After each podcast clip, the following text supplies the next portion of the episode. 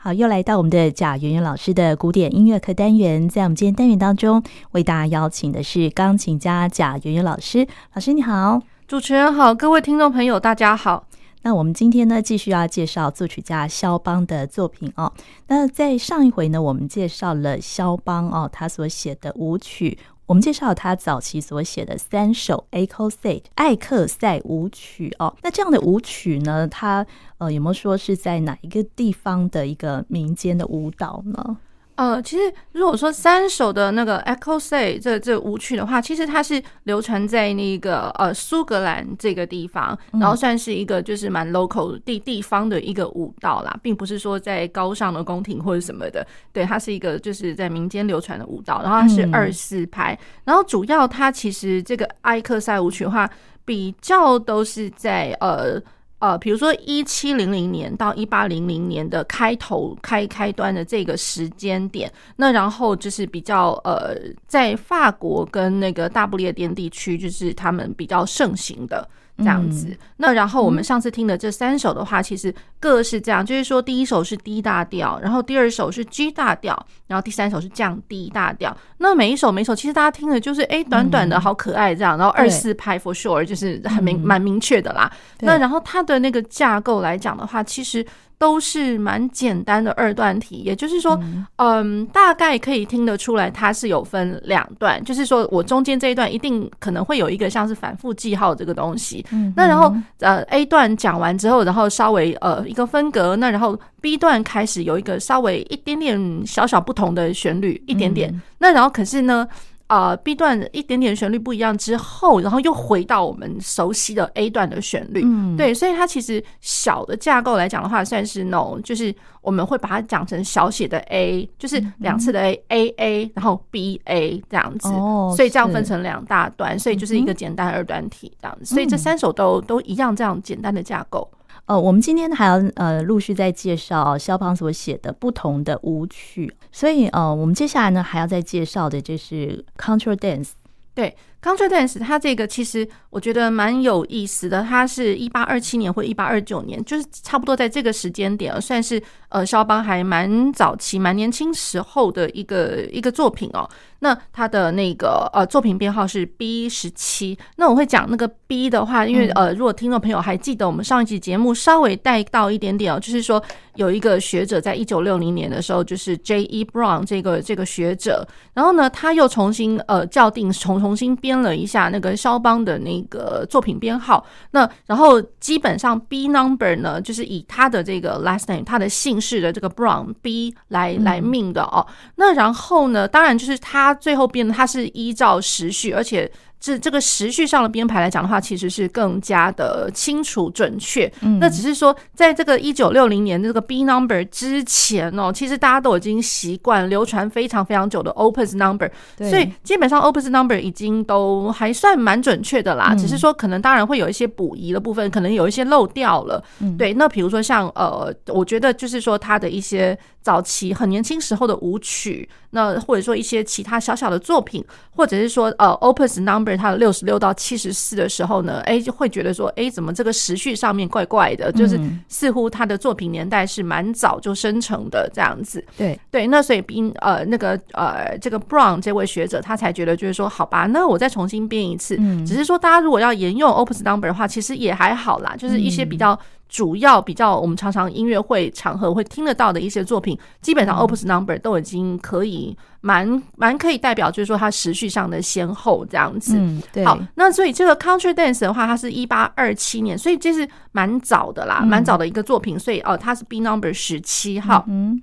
好。那然后呢，Contra Dance 的话，我觉得呃，其实跟我们呃上一次听到 Echo 赛舞曲，其实。有那么一点点就是相仿哦，就是说它相仿的地方就是它与呃其实都是在一些英语系的国家流通。嗯、对，对，那英语系国家的话，比如说包括呃爱尔兰、苏格兰，嗯、那然后还有就是说呃甚至就是美国的新英格兰地方，那或者是说阿帕拉契山这附近，所以已经有到美洲，就是英国、美洲这些都有。嗯，对，那还有加拿大这样子。嗯那好，那然后呢？它其实就是说，呃，这样来说，它的呃英语，它比较像是那个英国这这边英国跟苏格兰这边的舞蹈啦。嗯，对。那然后呢，它其实也融合了一点点，就是说那个呃十七世纪那个法国的呃一些民间的舞蹈。对，所以这再怎么讲，就是一开始应该都是从那种英国，然后法国稍微一点点欧陆这边的国家传来的，嗯、然后慢慢慢慢才传到了，就是说，呃，我刚刚所谓的就是美国阿帕拉契山这边，然后新英格兰地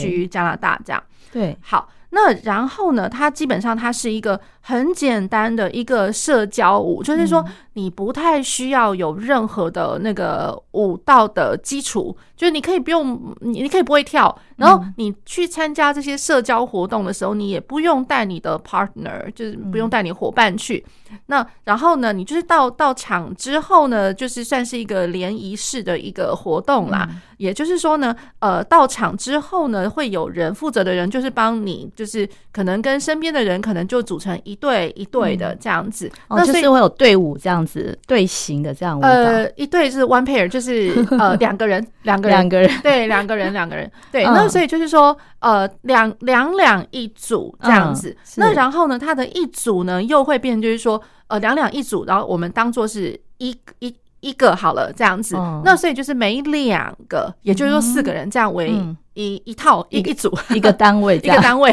对。对。对对对，那所以就是说呃就是有有两队的人为一个单位，然后每一个单位每一个单位这样子。好，那这样就是从呃那个比如说舞台上，然后如果说我这个。呃，演出的这个也不是演出来，就是说我要去参加这个活动，这个大厅呢，如果它是一个长长形的，对。对，它它就可以一路就是这样子的一个舞蹈的一个队伍哦。那反正我们大家就排排队排好，然后就从一路从舞台上面，然后就一路都就是传传传传传到可能这个这这个建筑物的外面去门口，一路跳到门口排排到门口。对，所以就是说它其实是一个，就是我我觉得是很简单，就是说看在场有多少人，然后你就你就这样。一路排列排下去，哦，好，那排列排下去，那然后呢，再过来就是。呃，会有一个领，就是我们在讲说，比如说如果要唱歌就是领唱，那所以领跳的人嘛，跳 对对，算是一个 caller，一个领跳的人。然后呢，他会告诉大家说，哎，来，我们今天要跳这个舞呢，那我们先来看，然后就是说，一方面就是大家队伍就先往往舞台前面，然后再往舞台的后面，这样，所以这这是一个最基本的一个挪动。那然后再过来呢，就是呃，他可能会整个舞蹈来讲，它算是一个。哦，六十四拍吧。哦，对，总总共六十四拍。那然后呢，再过来就会变成是说领领跳的人，他会告诉你，呃，我们今天要跳这个舞蹈，有可能就是有六种舞步吧。他会先告诉你说，我们要跳什么样舞步，就先教大家每个舞步怎么跳，这样。对对对，那先教大家跳舞步。那然后呢，呃，我们先从第一队开始，然后就是第一队就是两个人在那边跳，然后就跳舞步。那然后我隔壁的这个呢，他们也跟着我一起跳，所以就是大家就是这样看着看着跟着跟着。那旁边人怎么跳，你就跟着怎么跳。那如果说人家往前面，你就往前，然后呢往后你就往后，这样。对，所以其实非常简单。那然后如果说这六六七种那种舞舞步呢，如果都跳完了，那跳完了，那因为我刚刚讲说，它大概这一段音乐的话，大概来说算是一个六十四拍的东西。嗯，那如果我六六种舞步都跳完，都跳完了，再再再回过头来，我们再循环过一次，再重复一次这样。对，其实我觉得是一个很好玩的一个社交舞蹈。那反正他教的舞蹈也不会太难，那你就跟着大家跳这样子，就是。最基本不用有任何舞蹈基础的，嗯，所以这个舞曲是写作在一八二七年，那也有一说就是是一八二九，其实都是在那附近的那个年代。哦，但是这个 Contra Dance 应该发源的时间会更早，对不对？对对对，发源的时间其实就是因为说呃，所谓就是十七世纪，十七世纪就已经有对，那所以就是一六几几年的时候，那那个那时候就是应该是巴洛克时代就有了巴洛克，对，其实是，所以它是算一个就是。嗯，你要说古老也可以，就是说它是一个，就是演，就是流传也还一直蛮久的。对，就是可能我觉得它其实，呃，算起来它算是一个形式，而不是说它一定会有一个，比如说像华尔兹一定要怎么跳舞蹈，那个舞步一定要怎么跳，或者说我们以前讲讲过一些舞曲的组曲，比如说什么呃，Menuet 一定要怎么跳，或者说 Sarabande 一定要怎么跳。我觉得它这个的话，应该就是说。呃，他的跳跳的那个舞步的形式，应该就是呃，应该就是算是当时领跳的人，他会告诉你说，哎、嗯欸，我们今天我们来怎么样设计这这一些舞步，所以他其实没有说很制式，嗯、对。那所以我反而会觉得，就是说，它算是一种场合，是一个社交、嗯、社交舞。那可是呢，它算是一种形式，是跟大家是联谊，就是好玩这样，嗯、而不是说我一定要拘泥在说，哎、欸，这个跳舞一定要怎么跳哦。对，所以这样我们才了解，原来这个舞曲其实当时是跟他们的生活是结合在一起哦。从那个十十七世纪就已经开始，一直到十八世纪。对对对，哦，那然后他这些的舞蹈呢，这当然舞蹈一定要有一些音乐嘛。对对对。对，那然后他的音乐的话，其实就是也跟比如说像爱尔兰、苏格兰相间，嗯、或者是说一些呃，就是呃法国，或者说像加拿大，因为其实加拿大也有一些地方是法语区嘛。嗯、对，所以就是从那边这样流传过来。嗯、对，那我也可能会是在这些地方，或者说。呃，他们当时流传的一些比较呃古老的一些大家耳熟能详的一个歌谣旋律，这样子，对，那所以就是其实就是大家很能够容易接受的一个旋律。嗯、那然后呢，呃，旋律它这个演奏的这个乐器的话，当然最主要的就会是小提琴、提琴类的。哦提琴类，那然后呢，偶尔你可能会听到，就是说有吉他、有 banjo，、嗯、然后可能会有曼陀林，然后也会有 bass。那如果说呃，键盘乐器的话呢，有可能会是钢琴或者是手风琴。那然后再过来呢，可能也会加入了一些，比如说像长笛啊、竖笛啊这些乐器，是一个小型乐团这样子。对，所以就是呃，他我觉得他的就是就是舞蹈好好玩之外，就是大家一个 for fun 的一个热热闹气氛之外，呃，可能我觉得这样音乐本身它也会是一个，就是大家也能够很容易接受。那然后这个乐器哦，演奏乐器其实也都很容易取得的。对，那然后就是很容易就组成一个小小小的乐团，那然后帮忙你就一边跳舞一边有奏乐这样子。嗯，对，所以其实也蛮好玩的。那然后它有的时候它的旋律就会变成是。嗯，比如说两种混合式，我可能就因为我刚刚讲说古老的歌谣嘛，对，所以我可能我若六四拍的话，搞不好这歌谣早就唱完了，也说不定。嗯、对，那所以就是有可能会是两个到三个的那种呃歌谣，它把它串成一起的，嗯、串成一起，那这中间可能会有一些就是小小的转调这样。可是音乐本身啦，我觉得都不复杂，哦，都不复杂。对，所以就是说它这个就是曲类来讲的话，我觉得。好玩，然后呃易于接受，然后大家是一个就是就是社交上面可以运用到的，嗯嗯，对，所以是跟生活息息相关啦。哦，对，所以肖邦他就嗯根据这样子的 contra dance，他创作了这首 B 十七的作品。一个 contra dance，contra dance，然后大家可以来听听看，然后它是一个就是呃副拍子的一个舞蹈。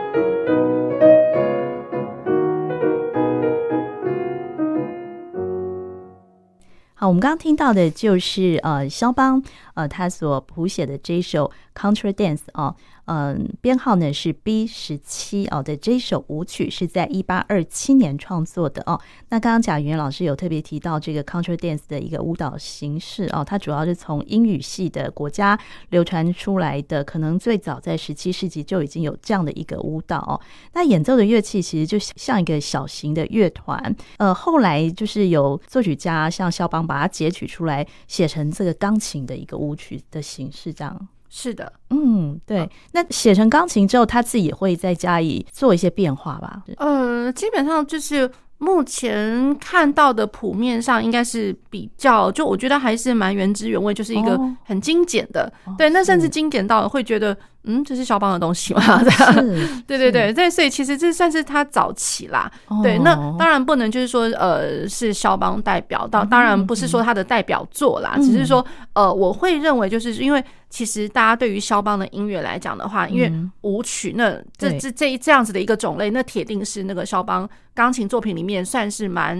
比重蛮重的一一类，对。对，那可是平常我们一般来讲的话，就是大家只知道呃他的华尔兹，嗯，或者说知道他的马祖尔卡，嗯，对，那或者说知道他的呃。波呃波兰舞曲 Polonaise，嗯嗯、对，那可能这这三个真的就已经占占掉所有就是学音乐的，尤其是学习钢琴，因为一定要讲学习钢琴的人，嗯、因为肖邦的东西都是基本上都是键盘音乐啦。对对，对，那所以就是基本上占掉了所有学钢琴的人，大概大半的时间应该可能你的学习历程绝对逃脱不掉。嗯、对，这一定是要。呃，一定要学过的东西啦，对，那所以，可是学过的话，大家就我会觉得就是说，哎、欸，那有的时候学生们一问问起来，他真的只知道这些，甚至有些学生马错尔卡弹的不多，他也不知道什么叫马错尔卡这样。对、嗯、对，那然后华尔兹马错尔卡，然后大家大家可能比较知道是 Polonaise，、嗯、那有的时候。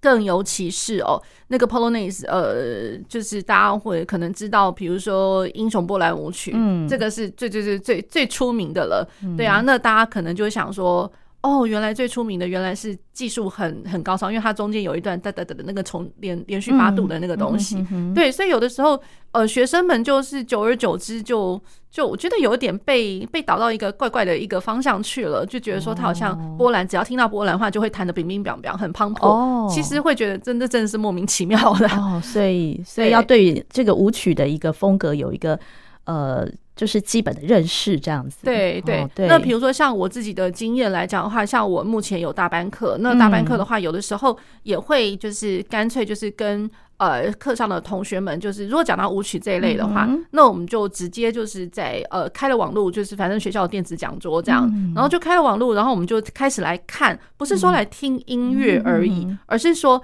呃，就是网络上的确还是会有一些就是呃影音的资料。那那个影音的话，它就会告诉你，就是说，哎、欸，华尔兹基本上它的舞步是什么？嗯，对，那人家专门就看人家跳舞，嗯、对，那或者是说，哎、欸，那马祖尔卡。或者是说 Polonaise，人家是怎么个跳法？嗯、那或者是说，呃，当然就是我们看到人家的跳，它中间它它的那个配乐来讲的话，嗯、当然不见得都会是钢琴的音乐，有的时候可能会是器乐，嗯、因为本来舞曲嘛，舞曲本身其实从巴洛克时期来讲的话，它本来就是一个。就是先舞蹈，那然后舞蹈，然后它有一个配乐，那配乐一定都是乐器，嗯、对，不可能会有键盘的嘛。嗯，然后是很后面、很后面、很后面，比如说就是从乐器的一个重奏开始，然后它慢慢变成一个像是室内乐的东西。嗯、那室内乐，然后它可以后来就变成就是说，哎，反正我键盘乐器也越来越的制作的越来越精良，它也可以表现出这些、嗯、呃舞蹈的一些风格。嗯、对，那所以就是呃单就键盘乐器，它也一样可以演奏的出来这些舞曲。对，然后再来慢慢从巴洛克时期，然后古典时期，然后到浪漫时期，然后就成就了一些我们现在我们学习历程当中我们可不可或缺的，就是一定要学到舞曲这一类。嗯，对。那像这样子 Contra Dance 的那个舞蹈的影片，现在还找得到吗？就是跳舞的。嗯，其实我觉得应该是有诶、欸，应该都可以看得到。那甚至就是说 Contra Dance 的话，其实。呃，像我曾经有看过我同学、我朋友的一个，就是他们他们自己的一些影音啊，就是大家有时候可能一一就是开心开心就把它就是 po 在网络上这样子。对啊，比如说参加朋友的那个结婚舞会哦，对，那结婚的时候，结婚这个这个场合，它就会就会有 contra dance。真的，现在还有吗？现在都还有，还有。对，所以好难想象。对对对，它是是是还有，就是因为它太太容易就是流传，而且就是说哦，就就只是一个就是集会场合，有时候大家。就就这样讲啦，因为社交舞嘛，那社交舞如果说呃不需要去局限，就是说啊，只是像国标啊，或者说像跳跳 tango 啊，或者跳什么的，对，或者是 rumba 什么的，其实就是这种 culture dance，就就是一个大家就是你根本不会跳舞，也去那边动一动，好好玩，好玩，好玩，也是也也挺好的。这样对，就是就是，比如说就是像像结婚的那种场合，这就就有啦。哦，对，就是老弱妇孺都可以，对，对啊，所以其实都都可以跳的舞蹈，所以我觉得 contra dance 是一个啦。对，那然后我自己本身就会觉得说，哎，那可是肖邦的东西，真的不是只有局限在我们知道的华尔兹、马祖尔卡跟 Polonaise。对。对，那然后甚至哦，就是说。他的其他的舞蹈，就当然不是大众，因为可能就只是一个单手，一个单手。那比如说像 Bolero，好了，我们要介绍这个 Bolero。嗯，那 Bolero 的话，那大家就会想说，哎呀，那不是怎么会是肖邦的？拉威尔，大家想到就是拉威尔嘛。对对，那而且想到它就是一个定固定的一个节奏，就是呃当哒哒哒当哒哒哒哒哒哒哒哒当哒哒哒一个副拍子，然后可能不会挺快。对，那然后呃，当然一定，我觉得那个三连音就是铁定是一个既定印象啦。不管他是用十六分音符，或者说他用呃快速三连音这样子八分音符的三连音把它弄起来，不管怎么样，我其实我觉得。嗯，他大家就已经会会先入为主，就想哦，就是 Ravel，然后就是同样一个制式的一个旋律在那边是一直反复，一直回返，嗯、对，对，一一直跳，然后会觉得就是说，嗯，好像真的会头晕啊什么之类。哦、是。可是他又 一而再再而三的反复了之后呢，嗯、可能就会觉得哇，好像越来越热闹，越来越激动，他会越来越转越快的那种感觉。然后越转越快，然后甚至他的和声啊，嗯、或者说他的音响上面就会越来越。磅礴，对，越来越就是也也算紧密啦，这样子。嗯、对，那然后到最后呢，呃，才会大家知道，呃，我记得最后是哒哒滴哒哒哒哒哒，对，就结束，然后就结束了，然后就 哦，OK，然后就会觉得哦，然后你就是即便听完了，然后心里面还会一直在那边回想那样子的一个旋律，一直转，一直转，一直转。所以玻璃路都是这样子的一个曲曲式吗？其实我觉得就是说三连音这个东西，那铁定是一个就是。一定会听得到，对，波列路。那所以了，呃，有的时候它甚至会有一些花俏的成分啦。嗯、那所以就是到呃，比如不是说到，就是因为肖邦其实他根本写这个是更更早以前，就是因为肖邦他写这个时候是一八三三年。嗯、对，那所以就是说，呃，这个 Bolero 这个的话，大家就是可以去看一下 Bolero，就是单就这个舞蹈上来讲，它是怎么样子的一个渊源渊源。嗯、那呃，可是。知道的就是说，像肖邦他写这个一八三三年就就已经写了 Bolero，嗯，对啊，所以就表示说肖邦他那个时候就已经会运用这样子的一个舞蹈，这样的，嗯，大家就可以先听听看肖邦的 Bolero 是怎么个一回事，这样。嗯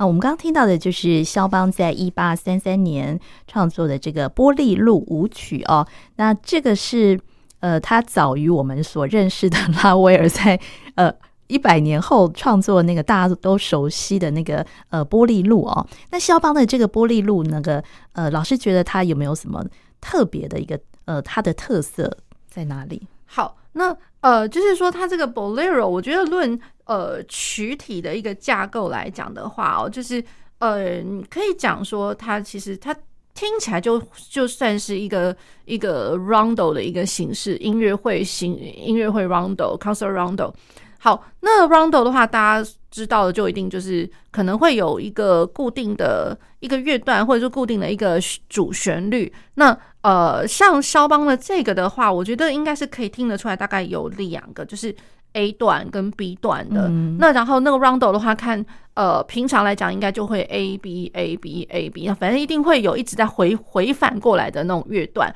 那有的时候可能会有一个大的大大的 Trio part，就是中段的部分。嗯、那可是像肖邦的这一首的话，目前呃看起来应该是没有啦。嗯，对。那然后它的段落的话，其实有一个。呃，很呃，我觉得为数不短的，嗯、对对，它其实是一个有一个导奏在，哦、然后光是那个导奏哦，会觉得就就已经觉得哇，就是好像有一点就是呃，不能说是花俏，可是就是、哦、呃，华彩一定有的。那因为其实肖邦嘛，那肖邦他经常他能够在钢呃钢琴上面，他会做一些就是就是比较比比较华彩，然后呃，我觉得可以马上就可以抓住。观众目光的那种感觉啦，嗯，对，所以他的 intro 我觉得就已经还蛮蛮引吸引人的，对，对，然后再过来再来就会是一个 A 段，嗯哼，然后那个 A 段的话，其实大家听到就觉得波列路，哎哎哦好，那所以我我觉得其实蛮好玩，波列路的话，然后它可是它这一段里面。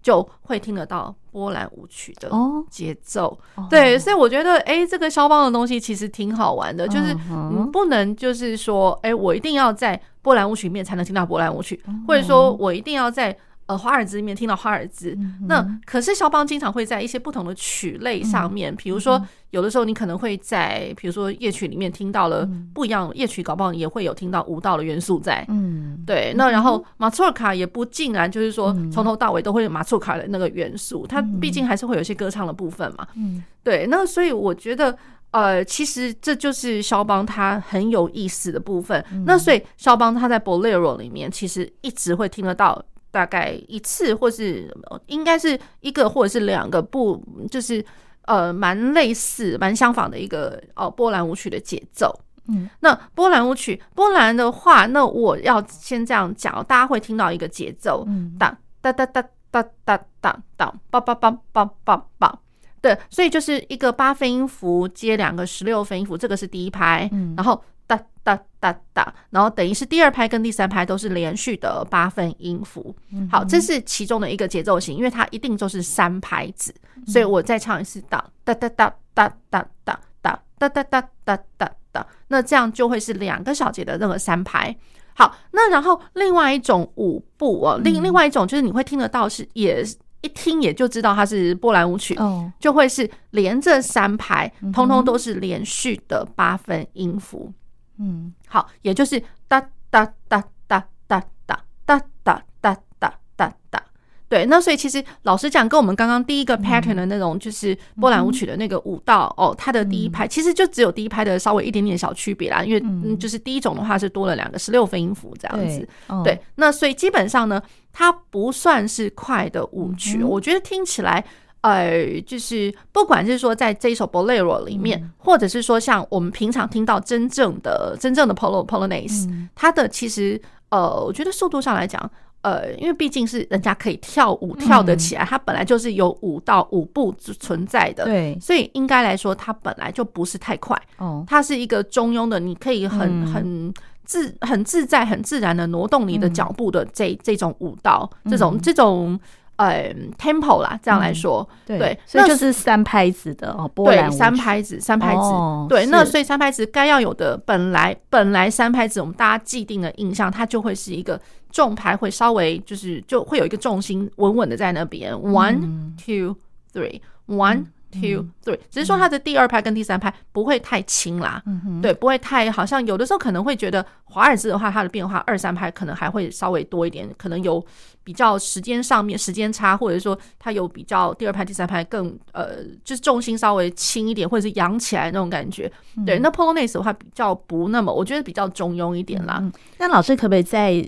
解释一下那个玻璃路的节奏？哦，大家可能会听得到，就是三个咚咚咚，然后就会觉得，哎，有有有一个长音，会觉得，哎，好像是不是有什么东西要要发生的那种感觉？嗯、然后得了得了，然后再来就会看得到，就是一连串，就是。那个就是快速音群的三连音的节奏，然后就它其实就成就了我们所谓的就是一个华彩的部分。嗯，对，其实我觉得蛮蛮有意思的啦。对，就是其实那根本就是在动手指。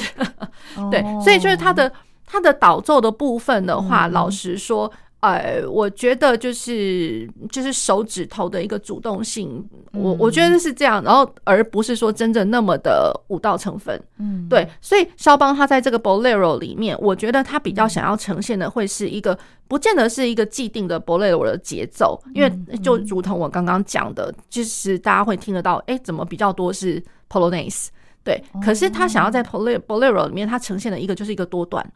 哦，对，多段体，那然后多段，然后它就是一而再再而三，可能就一路连下去的多段体。嗯、对，就如同我们知道，如果说像 Ravel 的那个那个 Bolero 的话，它其实它它的确也是多段，然后它就一直反复，一直一一直一直回返，一直回返这样子。对，那然后像肖邦的话，他其实把它当做就是一个 Rondo 的一个形式。嗯、那轮旋曲嘛，轮旋曲其实老实讲，它本来就是一个多段，然后。呃，把它组成在一起，它不会有任何的分隔，它就是一路连下去的多段体。嗯，对。那所以我觉得肖邦他要呈现的这个 Bolero，它是它它其实是要呈现这样子的一个意象，它就是一个 Rondo。嗯，对。那然后在这个 Rondo 里面，它可能会有不同的呃，就是表述的方式。所以它的第一段就是导奏，然后我的第二段的话，其实就是波兰舞曲。嗯，对，波兰的。咪哒哒哒滴哒哒滴滴哒滴哒滴哒滴哒滴哒滴哒滴哒滴滴滴滴当滴哒当这这这样子的一个一个主主题。那然后呢，它呃这个 A 段来讲，它是呃 A 小调的。那然后呃波兰舞曲，然后它的 B 段来讲的话，突然你会听到一个，就觉得哎，怎么好像。又是另外一个波兰舞曲，而且而且突然会觉得说，我好像依稀哪里听过，这这是这是什么？对，因为他走到 A 大调哦，然后 A 大调，然后他的前面那几个小节，真的会让人家突然有点想到，这不是就是当滴滴滴哒哒哒滴当哒哒，就是超级像的，没有 exactly 一模一样，可是。就是好像哦，有那么一点点影子突然闪了一下过去，对。然后它的 B 段就是一开始是这这样子的一个段落，那然后后面就接上了非常美丽的，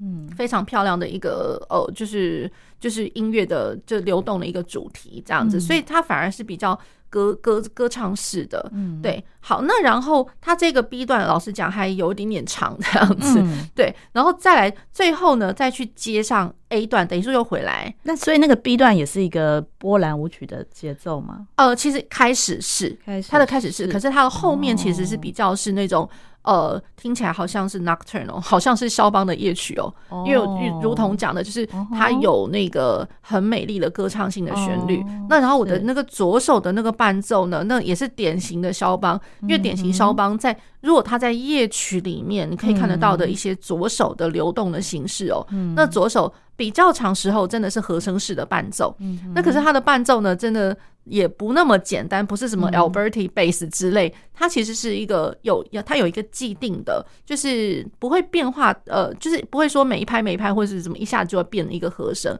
它有温温的稳稳的一个和声行走的一个方向，对，那可是它这个方向呢，它是借由就是爬和声式的爬音。而且那个爬音有可能就是横跨了一个多八度之类，就是哒滴哒哒哒哒哒哒哒，就是 open wide 这样子。所以我的手一定是要张开的。对，那所以就是说，他这样子的一个伴奏型，其实就很典型是一个夜曲写作形态。嗯，然后他就把这样的形态加入到了波列路里面的波列路的那个 B 段，所以就是说，你稍微晃了一下下波兰舞曲之后，哎，怎么突然就来了这一段 夜曲？夜曲，对，所以就是还蛮好玩的。所以这是我之所以我会觉得，就是说，哎，其实。听众朋友大概不是说常常会听到这个 Bolero，更更尤其是我觉得像我们我们台湾这边的话，可能音乐会或者是说。呃，是呃，就是说学生们的呃，比如说比赛上面，其实很少很少听到有人会弹这一首。对，这也是让我觉得，其实这首曲子其实很美啊。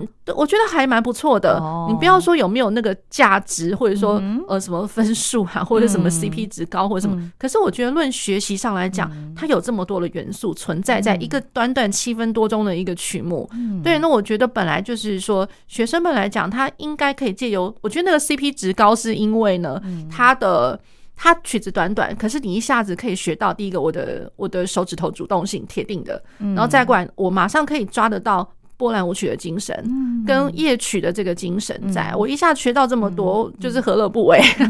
对，所以我觉得就是说，哎，这个曲子有它的一个呃价值存在，不管就是说是在演出舞台上面，或者是说在学习的历程上面。对，嗯，对。所以那 B 段结束之后，他就接回 A 段这样子嘛？对，接回 A 段，然后 A 段就不不太长了，然后 B 段也不太长，所以它整个来讲的话，它就是。呃，introduction 导奏，然后呃稍微呃重要的一个 A 段跟一个稍微重要的 B 段，然后走完了之后呢，又回到 A 段，然后再又回到 B 段，可是 B 段呃就大概没多久就就结束了。哦，是对，所以我觉得这是挺好玩的。嗯，好，这是我们介绍肖邦的波丽露哦，在一八三三年哦所写的这个作品哈。